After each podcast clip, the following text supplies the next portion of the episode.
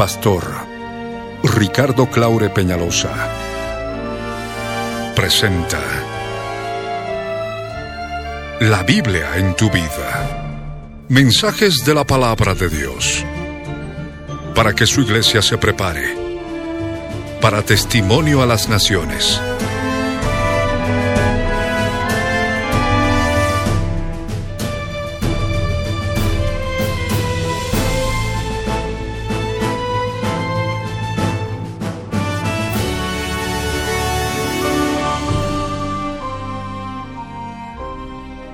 El mensaje de hoy titula Las siete edades o las siete dispensaciones volumen 9, parte 2.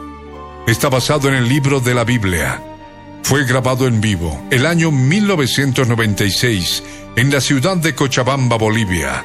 No te vayas y escucha con atención.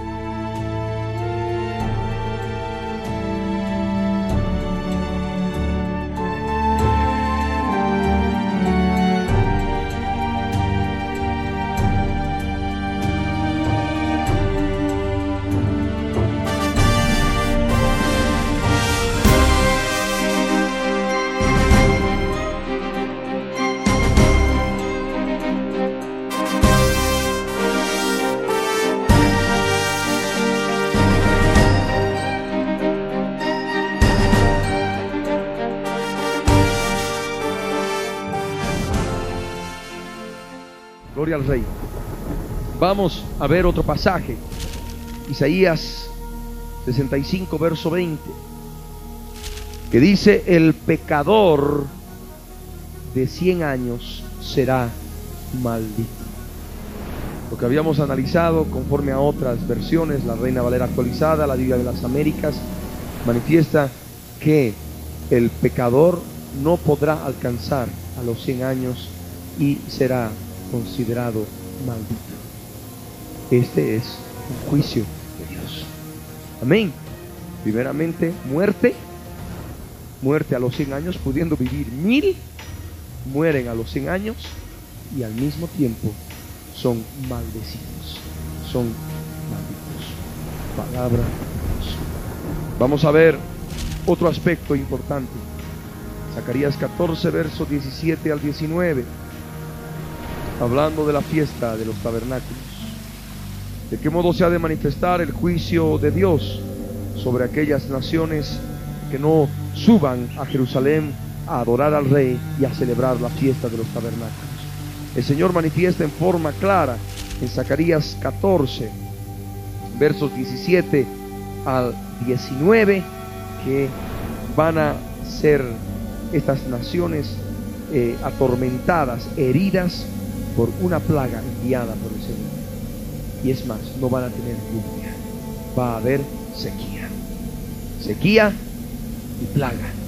Es el juicio divino a todos aquellos que no suban a adorar al Rey y a celebrar la fiesta de las tabernas. Amén. Gloria, gloria al Señor. Vamos a entrar al séptimo punto, porque es la gracia divina y sus manifestaciones en esta dispensación del milenio. ¿De qué modo se manifiesta la gracia de Dios para esos mil años? Lo primero, Satanás va a estar atado.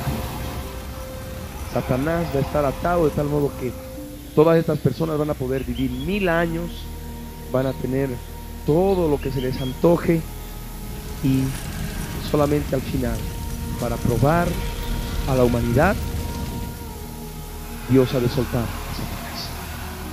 pero durante mil años van a vivir del mejor modo, casi casi en un paraíso. Si bien, exceptuando las sequías terribles que ha de haber sobre naciones que no van a querer subir a celebrar la fiesta de los tabernáculos ni adorar Abran conmigo sus Biblias en Apocalipsis capítulo 20, verso 1 al 3, que dice así. Y eso ya lo habíamos leído antes, pero ahora vamos a comprenderlo en forma más clara.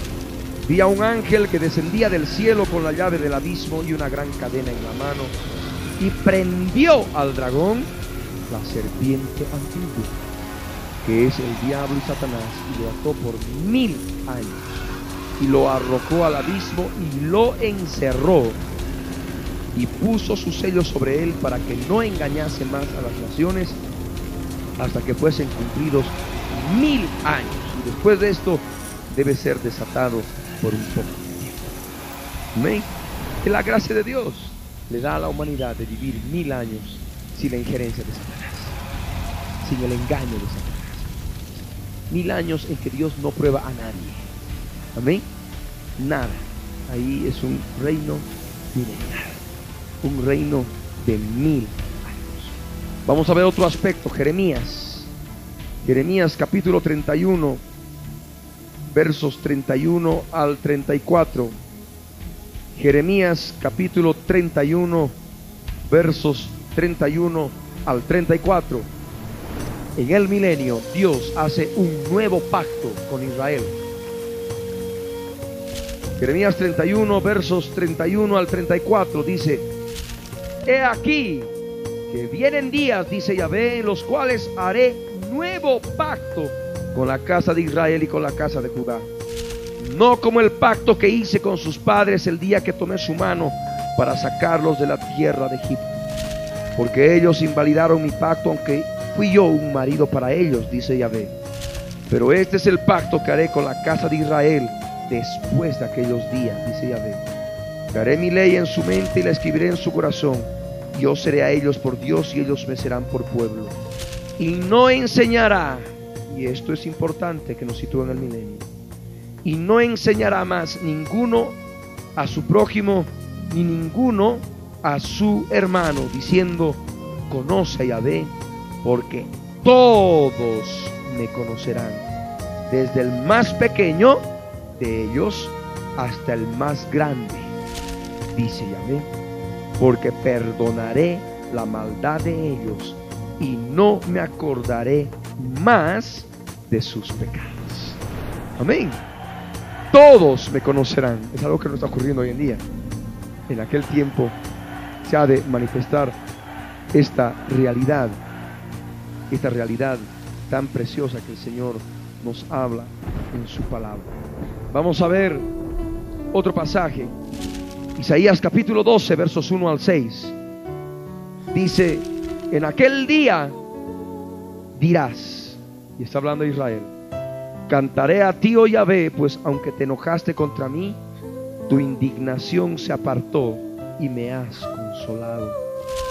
He aquí Dios es salvación mía, me aseguraré y no temeré, porque mi fortaleza y mi canción es Ha Yahvé, quien ha sido salvación para mí. Sacaréis con gozo aguas de las fuentes de la salvación. Y diréis en aquel día, cantad a Yahvé, aclamad su nombre, haced célebres en los pueblos sus obras, recordad que su nombre es engrandecido. Cantad salmos a Yahvé, cantad salmos a Yahvé, porque ha hecho cosas magníficas. Sea sabido esto por toda la tierra. Regocíjate y canta, oh moradora de Sión, porque grande es en medio de ti el Santo de Israel. ¿Quién va a estar en medio? Dios en Cristo Jesús. Jesús mismo reinando, el Santo de Israel y la salvación para el pueblo de Israel. También es importante ver este pasaje, Isaías 11, verso 9 y 10. Isaías 11, verso 9 y 10. Dice, no harán mal ni dañarán en todo mi santo monte, refiriéndose a los animalitos, el nuevo orden en la creación. Porque la tierra será llena del conocimiento de Yahvé, como las aguas cubren mar. Toda la tierra de tener conocimiento de Dios. Nadie ha de poder decir, hay otro Dios, debe haber otro. No, no, no. Ahí está Jesús mismo. Amén.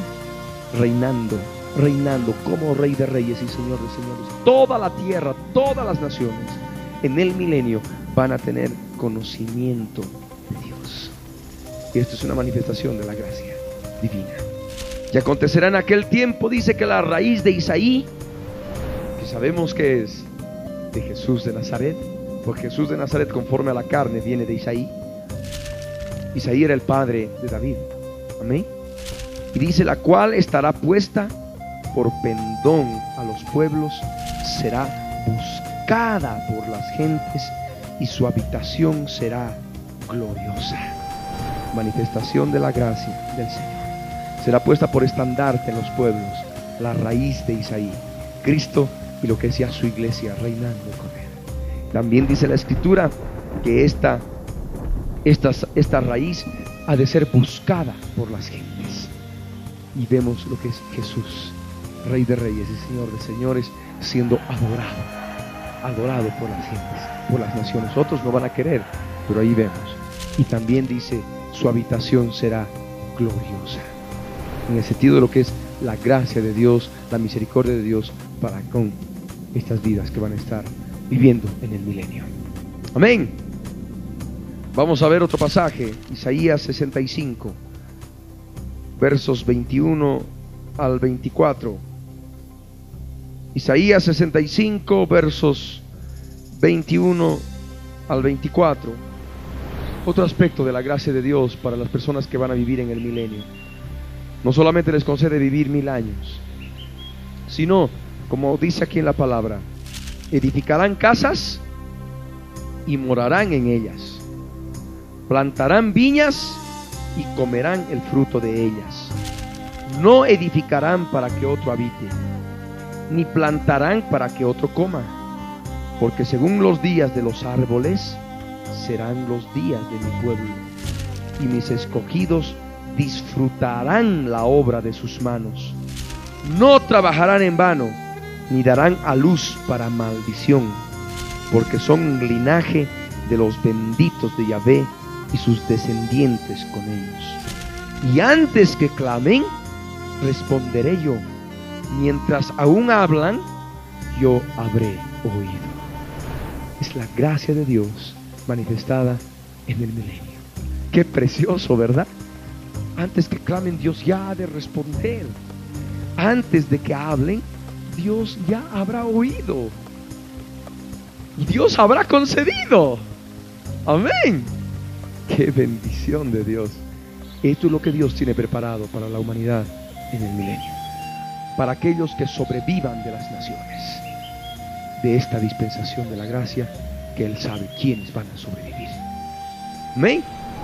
Nosotros, como iglesia de Jesucristo, repito, no vamos a estar en cuerpo mortal en el milenio. Vamos a estar en cuerpo glorificado. Amén ya teniendo la salvación segura, ya no teniendo razón para poder participar de prueba alguna, porque ya habremos pasado nuestra prueba en esta dispensación de la gracia. El examen final aprobado, arrebatamiento, cuerpo glorificado. Amén. Gloria al Señor. Vamos a ver otro pasaje, Isaías 35, versos 1 al 10, en forma textual lo que nos habla respecto a la tierra de Israel y es algo que se ha de dar en el milenio. Dice, se alegrarán el desierto y la soledad, el yermo se gozará y florecerá como la rosa. Florecerá profusamente y también se alegrará y cantará con júbilo. La gloria del Líbano le será dada. Y es lo que ahora todavía no ha ocurrido. Amén. El Líbano todavía sigue en poder de los libaneses bien. La gloria del Líbano le será dada. La hermosura del Carmelo y de Sarón. Esto sí, hoy en día está en poder de Israel. Pero aún todavía no ha tenido el cumplimiento completo esta palabra de Isaías. Amén. Y dice, ellos verán la gloria de Yahvé, la hermosura del Dios nuestro. ¿Por qué van a ver la gloria de? Porque la gloria de Dios se revela en la paz de Jesucristo. Estará Jesús de Nazaret reinando desde Israel. Amén. Y la escritura dice, fortaleced las manos cansadas, afirmad las rodillas endebles, decid a los de corazón apocado, esforzaos, no temáis. He aquí que vuestro Dios viene con retribución, con pago. Dios mismo vendrá y os salvará. Entonces los ojos de los ciegos serán abiertos y los oídos de los sordos se abrirán. Entonces el cojo saltará como un ciervo y cantará la lengua del mudo, porque aguas serán cavadas en el desierto y torrentes en la soledad. Alguno podrá decir, pero ¿cómo en Israel ya se ha dado esto? No, en Israel se ha formado una tecnología mediante goteo le dan la cantidad específica de agua a las plantas y han hecho florecer el desierto de esa manera. No es que ahora cavan en el desierto y encuentran agua, no, de ningún modo. Ahí el desierto lo han hecho florecer utilizando otros recursos acuíferos de otros lugares que mediante cañerías llevan gota por gota, economizando de un modo muy especial el agua para que la planta reciba el agua, la gota de agua que necesita en el momento preciso. De ese modo se economiza el agua. Pero acá ya dice que, como está en la escritura, aguas serán cavadas en el desierto y torrentes en la soledad. El lugar seco se convertirá en estanque y el sequedal en manaderos de aguas. Y la morada de chacales en su guarida será lugar de cañas y juncos. Y habrá allí calzada y camino y será llamado camino de santidad. Esto es en el milenio. Amén. Camino de santidad. No pasará inmundo por él, sino que él mismo estará con ellos. ¿Quién estará con ellos? Jesús. No pasará inmundo con él, sino que él mismo, Jesús mismo, estará con ellos. Y dice la escritura, el que anduviere en este camino, por torpe que sea, no se extraviará. El camino de la santidad en el milenio. No habrá allí león ni fiera subirá por él, ni allí se hallará para que caminen los redimidos. Y los redimidos de Yahvé volverán y vendrán a Sión con alegría y gozo perpetuo será sobre sus cabezas y tendrán gozo y alegría y huirán la tristeza y el gemido. Bien, estoy hablando de la eternidad. Del milenio se pasa a la eternidad, al gozo perpetuo. Lo que es importante comprender es que este pasaje en forma literal se ha de cumplir en el milenio, pero en el sentido espiritual se cumple nuestras vidas. Amén. Cuando estamos en desierto, cuando estamos en soledad y encontramos aguas cavadas en el desierto y torrentes en la soledad que vienen desde el mismo trono del Señor en nuestras vidas. Gloria al Señor. Ahora entramos al punto número 8, al punto final de esta dispensación del reino y de este estudio de las siete dispensaciones. Es importante comprender los principios divinos revelados en este periodo de tiempo, en la dispensación del reino. Tenemos que darnos cuenta que es diferente a otras dispensaciones, ¿verdad? Totalmente diferente a otras dispensaciones. ¿Por qué? Porque el gobierno es teocrático. Dios mismo gobierna y es un gobierno perfecto y está aquí en la tierra, reinando, gobernando. Amén. Gobierno perfecto. Punto número uno. Punto número dos. Está la presencia gloriosa de Cristo como Rey. Una dispensación muy diferente a las otras. Tercer punto. El conocimiento de Dios es universal. Amén. Todos conocen a Dios. Cuarto punto. Es necesario ver que esta séptima dispensación es la última la última prueba que Dios da al hombre dentro de su plan, el plan de Dios para probar al hombre, para probar al género humano en siete dispensaciones, en siete periodos de tiempo. Es el fin de los tiempos de salvación. Más allá ya no hay más oportunidad. Amén. Y al mismo tiempo, este punto importante, esta dispensación es tan diferente a las otras, pues Satanás está inactivo. Satanás está atado. Y de este modo nosotros nos damos cuenta que esta dispensación es el punto final en el trato de Dios con el hombre. Con esto ya se habrá manifestado en forma clara que el hombre en diversos periodos de tiempo tuvo responsabilidades en la sabiduría de Dios otorgadas por él en forma directa y el hombre falló. El hombre fracasó. Unos fueron victoriosos, otros fracasaron. Los que fracasaron serán juzgados antes de entrar a la eternidad, a los siglos de los siglos. Y de ese modo que entramos al juicio ante el gran trono blanco. Habiendo acabado la dispensación, la dispensación del milenio, se entra ya a la parte final. Bueno, dice el Señor, estas son las responsabilidades otorgadas a todo el género humano en cada dispensación. Muy bien, ahora resucite todos los que no andaron conforme a la fe. Y ahí cuando resuciten, van a dárseles sus notas de cargo. Para ser arrojados al lago que arde con fuego y azufre, se les va a decir, mira, este juicio es justo. Aquí están tus notas de cargo.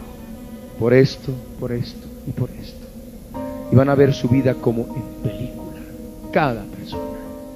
Y ahí nadie ha de poder decir, no, yo no. Toda boca se cerrará. Y Dios habrá demostrado que habiéndoseles dado oportunidad, fracasaron. Amén. Abramos la palabra en Apocalipsis capítulo 20, versos 11 al 15. Dice la escritura, y vi un gran trono blanco y al que estaba sentado en él, de delante del cual huyeron la tierra y el cielo, y ningún lugar se encontró para ellos. Y vi a los muertos, grandes y pequeños, de todas las dispensaciones, de pie ante Dios, y los libros fueron abiertos.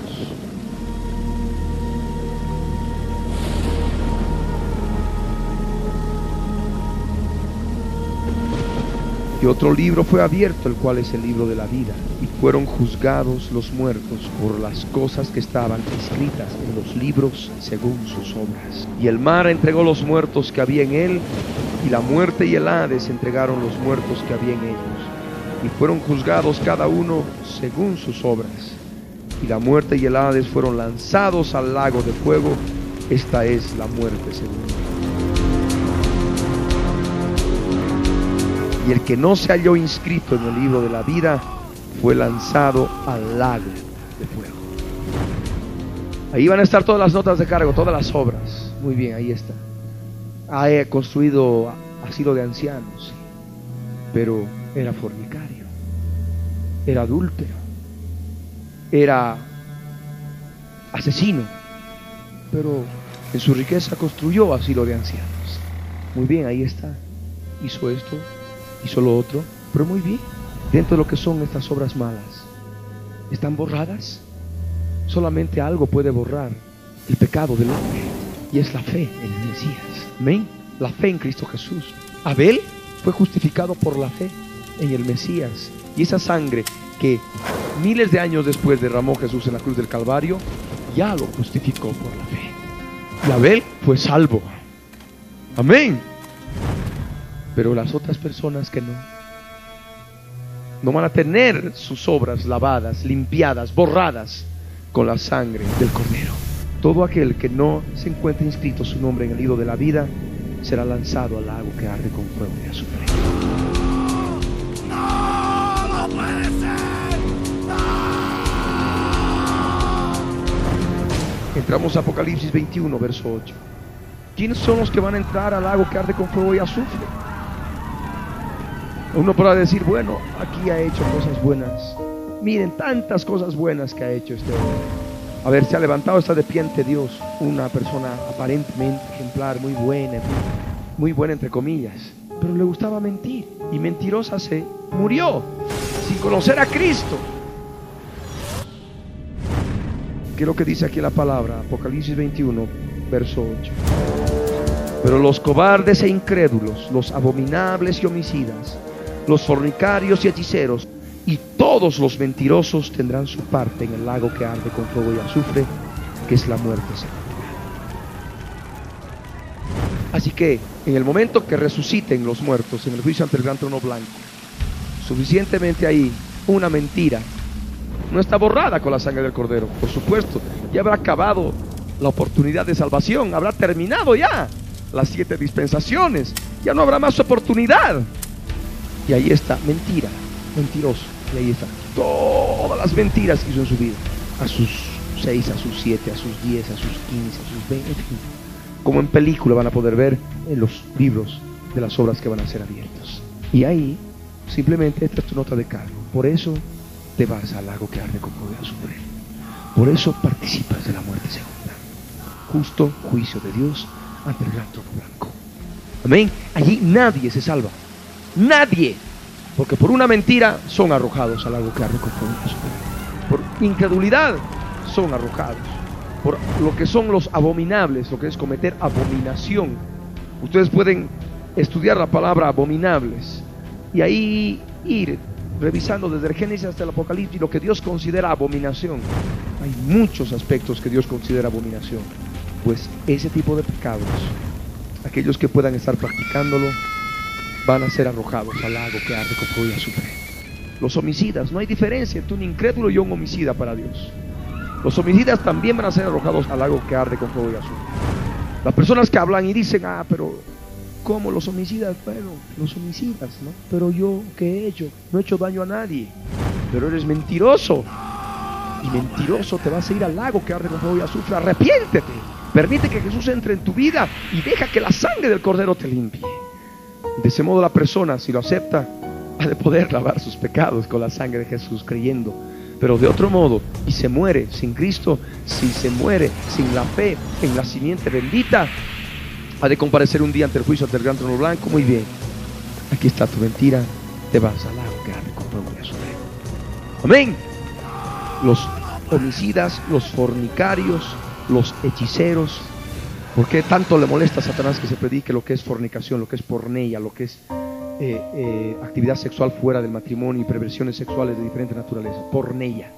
Porque esto está escrito aquí en la palabra. ¿Amén? Satanás quiere que todos se pierdan, se vayan con él al lago que arde con fuego y azufre. Lo sabe.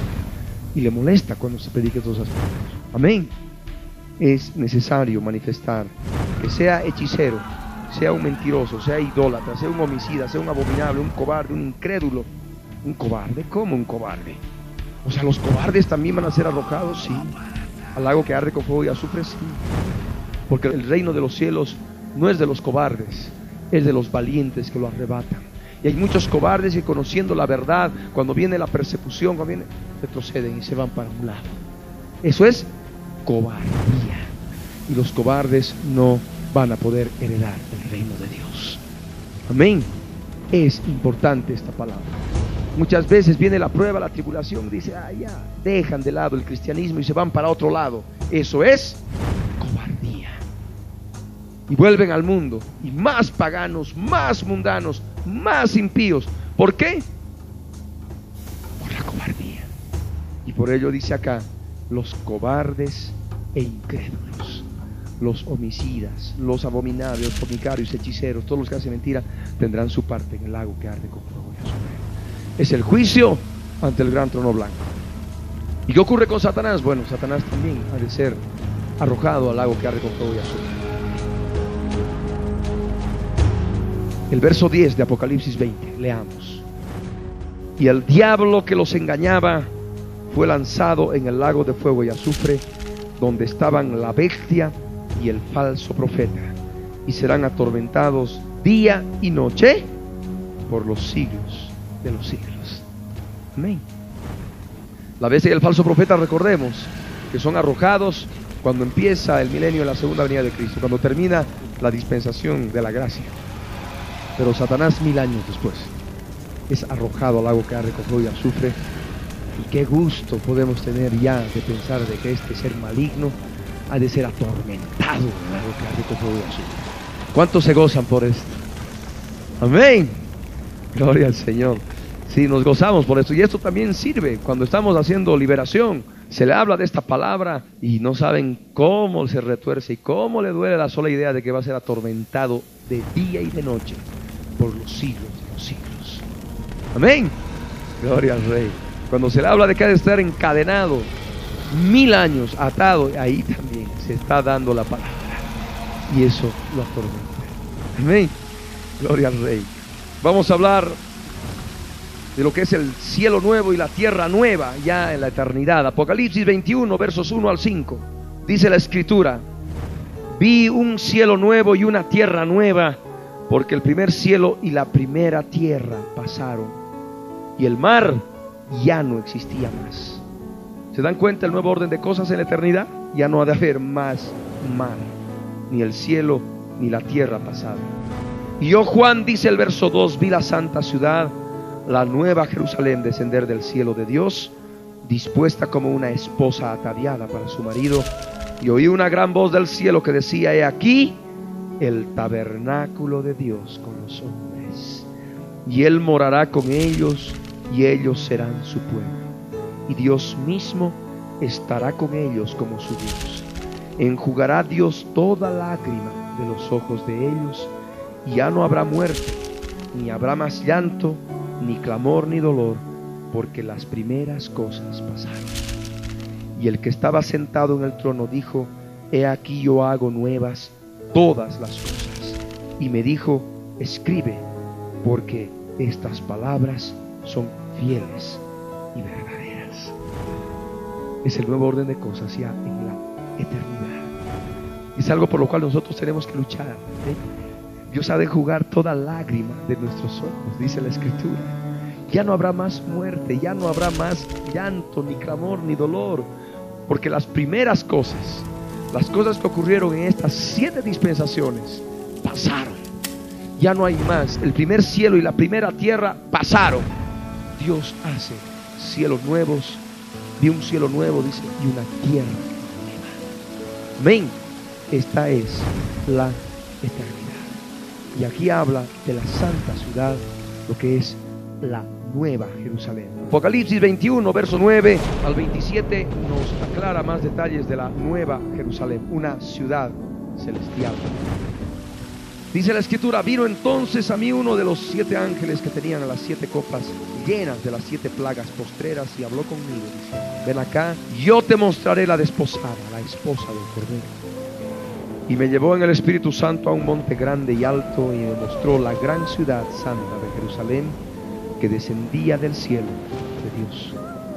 Y teniendo la gloria de Dios, y su fulgor era semejante al de una piedra preciosísima como piedra de jaspe, diáfana como el cristal. Tenía un muro grande y alto con doce puertas, y en las puertas doce ángeles y nombres inscritos que son los de las doce tribus de los hijos de Israel. Al oriente tres puertas, al norte tres puertas, al sur tres puertas, al occidente tres puertas.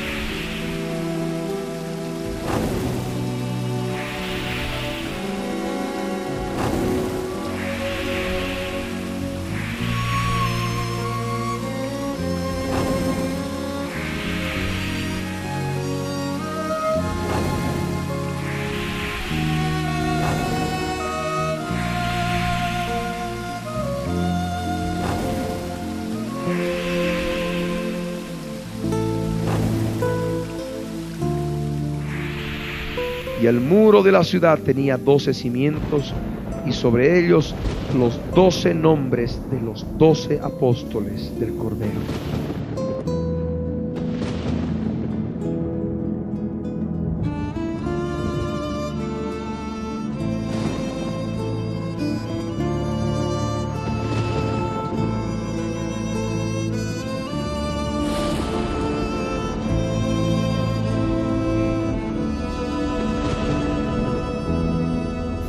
Que conmigo tenía una caña de medir de oro para medir la ciudad, sus puertas y su muro.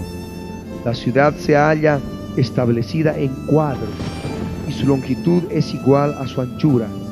Y él midió la ciudad con la caña, doce mil estadios. La longitud, la altura y la anchura de ella son iguales. Un cuadrado, un manzano, imagínense, pero no un manzano de 100 metros por 100 metros, sino estamos hablando de 12 mil estadios. 12 mil estadios, haciendo la relación de un estadio, 400 codos, 180 metros. Ahí podemos tener la relación, casi 2.000 kilómetros de ancho por 2.000 kilómetros de ancho y de altura 2.000 kilómetros. Esa es la dimensión de la Nueva Jerusalén. Amén. Imagínense, es una ciudad monstruosa, enorme, grande. De La Paz a Santa Cruz hay como 995 kilómetros. ¿ah? Es el doble, casi 2000. Es verdaderamente enorme la ciudad, lo que ha de ser la Nueva Jerusalén. Y dice la escritura al verso 17, y midió su muro 144 codos, un codo tiene 45 centímetros, 44 codos de medida de hombre, la cual es de ancho. El material de su muro era de jaspe, pero la ciudad era de oro puro, semejante al vidrio limpio. Esta palabra habla por sí misma, en el sentido literal, por supuesto. Y los cimientos del muro de la ciudad estaban adornados con toda piedra preciosa el primer cimiento era jaspe, el segundo zafiro, el tercero ágata, el cuarto esmeralda, el quinto onis, el sexto cornalina, el séptimo crisólito, el octavo berilo, el noveno topacio, el décimo crisopaso, el undécimo jacinto, el duodécimo amatista. Las doce puertas eran doce perlas. Cada una de las puertas era una perla y la calle de la ciudad era de oro puro, transparente como vidrio. Y no vi en ella templo, porque el Señor Dios Todopoderoso es el templo de ella y el Cordero. La ciudad no tiene necesidad de sol ni de luna que brillen en ella, porque la gloria de Dios la ilumina y el Cordero es su lumbrera. Y las naciones que hubiesen sido salvas andarán a la luz de ella, y los reyes de la tierra traerán su gloria y honor a ella. Sus puertas nunca serán cerradas de día, pues allí no habrá noche. Y llevarán la gloria y la honra de las naciones a ella. No entrará en ella ninguna cosa inmunda, o que hace abominación y mentira, sino solamente los que están inscritos en el libro de la vida del Cordero. ¿Quiénes son los que están inscritos en el libro de la vida del Cordero? Los que están lavados con la sangre del Cordero. Amén.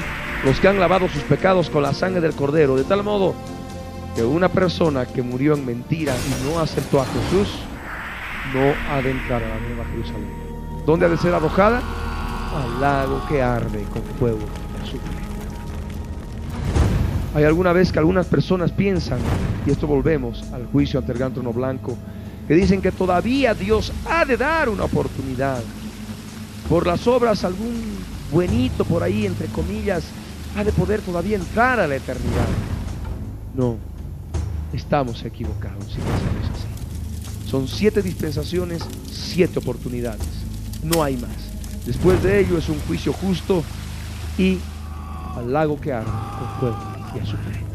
Y todos aquellos otros que hayan participado de la primera resurrección a la vida eterna, a la eternidad con Dios, en Cristo Jesús participando del cielo nuevo y la tierra nueva. Amén. Entramos de este modo a la eternidad, Apocalipsis 22, verso 1 al 5. Después me mostró un río limpio de agua de vida resplandeciente como cristal que salía del trono de Dios y del Cordero. En medio de la calle de la ciudad y a uno y a otro lado del río estaba el árbol de la vida. Ya lo conocen desde el Génesis, que produce doce frutos, dando cada mes su fruto, y las hojas del árbol eran para la sanidad de las naciones. Y no habrá más maldición, y el trono de Dios y del Cordero estará en ella, y sus siervos le servirán. Y verán su rostro, y su nombre estará en sus frentes. No habrá allí más noche, y no tienen necesidad de luz de lámpara ni de luz del sol, porque Dios el Señor los iluminará y reinarán por los siglos de los siglos. No es por mil años ya, esto es por los siglos de los siglos. Esto es la eternidad. Y de este modo, amados hermanos, hemos podido acabar este estudio de las siete dispensaciones que nos da, conforme ustedes han podido ver, un panorama general, global de las escrituras, desde el Génesis hasta el Apocalipsis. De tal modo que todos ustedes ahora, al agarrar la escritura, la Biblia, van a poder saber en forma clara a qué dispensación pertenece, de qué modo es la responsabilidad que ustedes deben cumplir si es la dispensación de la gracia, de qué modo pueden aprender una enseñanza espiritual si corresponde a otras dispensaciones y recibir esa edificación plena en Cristo Jesús, preparándonos para su venida, para ese momento glorioso que vamos a poder encontrarnos con Él en el aire, siendo arrebatados, juntamente con los resucitados y ser llevados en las nubes para encontrarnos con Él en el aire. Amén. Todo esto es importante estudiarlo, todo esto que hemos compartido es importante escudriñarlo y poder alimentarse con esta palabra. Amén. Vamos a ponernos de pie.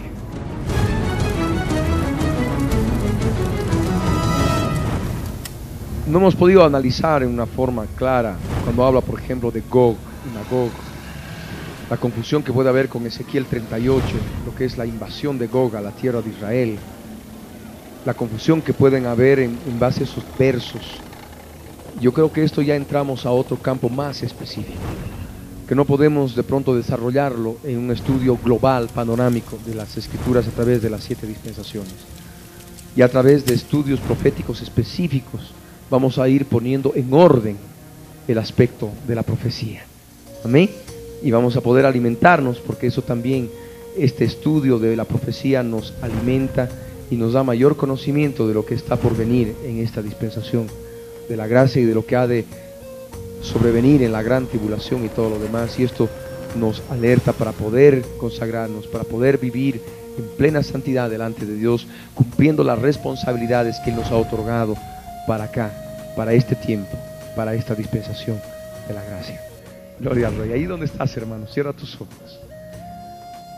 Cierra tus ojos, inclina tu rostro y ora conmigo de todo corazón. Vamos a darle gracias al Dios viviente porque ha permitido que nos reunamos todos estos días para aprender su palabra, para conocer más de Él. Oremos al Dios viviente. Padre amado, en el nombre de Jesús, subimos a tu presencia, Señor, para darte gracias por la oportunidad que nos has dado de escudriñar tu palabra, de darnos a conocer en forma general todo tu plan para con nosotros, para con la humanidad. Dios eterno, yo te entrego mi vida. Te doy gracias, Señor, porque me has situado en el tiempo, en el tiempo bíblico que tú has permitido que nazca y que esté en esta tierra. Te doy gracias, Señor, por haberme mostrado el plan de salvación. Te doy gracias, Dios mío, desde el Génesis hasta el Apocalipsis, por todo lo que nos has enseñado, por todo lo que has mostrado a través de tu palabra. Señor amado, queremos decirte que somos nada en tus manos. Por tu misericordia has permitido que conozcamos tu verdad en Cristo Jesús. Gracias Señor. Gracias por Abel. Gracias por Sed, Señor. Gracias por Enos. Gracias por Enoch. Gracias por Noé, Señor. Gracias por tu misericordia que tuviste con la humanidad y no destruirla por completo. Gracias te damos, Señor, por proveer la verdad, por proveer la salvación, por proveer la vida a través de la simiente de la mujer de la cual vendría el Cristo. Señor amado, gracias por la enseñanza que nos has dado, Señor, a través del tiempo de Noé, a través de lo que fue el diluvio, Señor. Gracias queremos darte por todo lo que nos enseñaste en la dispensación del gobierno, lo que fue la torre de Babel, Señor.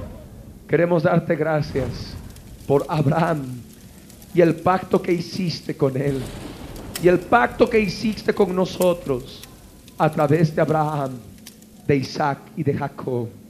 Gracias por Moisés. Gracias por el pueblo de Israel.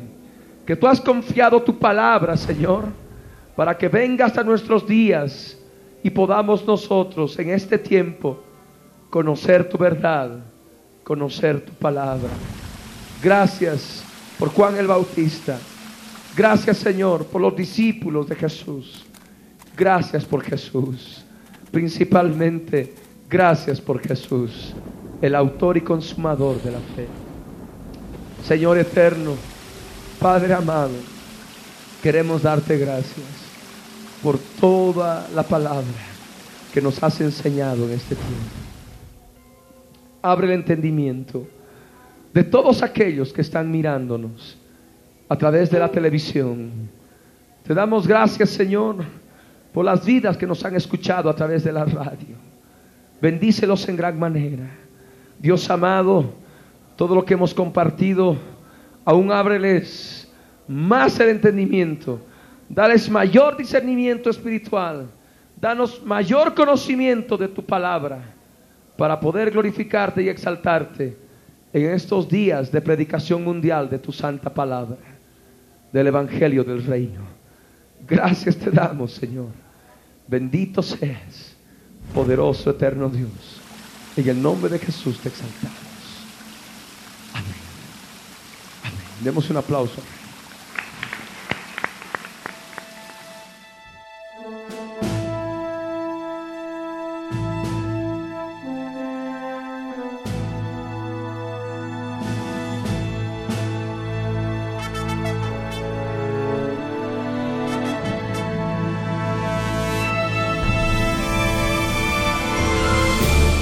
El contenido del mensaje predicado a través de la Biblia en tu vida, el día de hoy, ha sido previamente controlado minuciosamente por nuestro Departamento de Control de Cumplimiento de Ley Antidiscriminatoria y sus correspondientes derechos de autor están registrados tal cual salen al aire por todo medio masivo de comunicación en el Servicio Nacional de Propiedad Intelectual SENAPI para contrarrestar posibles calumnias y cosas afines.